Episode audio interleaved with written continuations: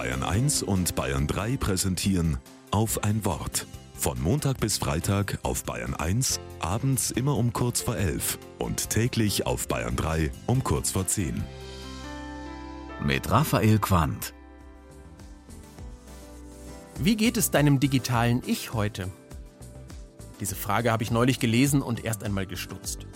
Mein digitales Ich? Aber klar doch. Ich hinterlasse jeden Tag digitale Spuren. Da ist der Browserverlauf auf meinem PC. Welche Seiten habe ich eigentlich geöffnet? Da sind die eingegebenen Suchbegriffe. Bei mir zuletzt Wetter Nürnberg, geräucherte Forelle zerlegen und Markus Söder Fasching. Und es ist das, was ich selbst in sozialen Netzwerken von mir teile. Der Sonnenaufgang, die Schlagzeile, das lustige Foto, wo mir die Haare ins Gesicht wehen. Mein digitales Ich erscheint manchmal wie eine fröhlichere Version von mir selbst. Klar, ich teile nur das, was ich teilen will und verstecke andere Sachen. Aber es wirft auch einen sehr tiefen Blick in die Persönlichkeit.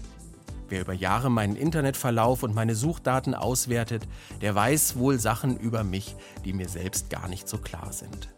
Das digitale Ich ist immer an meiner Seite. Und doch schiebe ich es gern ein Stück von mir weg. Ich bin doch mehr als Kreditkartendaten und Suchverläufe. Ich bin auch mehr als das, was ich in sozialen Medien inszeniere. Es gibt Dinge, die niemand von mir weiß. Weder mein Nachbar noch mein bester Freund.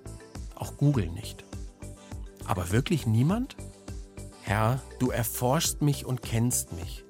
Ob ich sitze oder stehe, du weißt es, du verstehst meine Gedanken von ferne. Das sagt ein Psalmbeter in der Bibel. Da brauche ich dann gar kein digitales Ich mehr. Mir reicht, dass Gott mich kennt, so wie ich bin, besser als ich mich selbst kenne.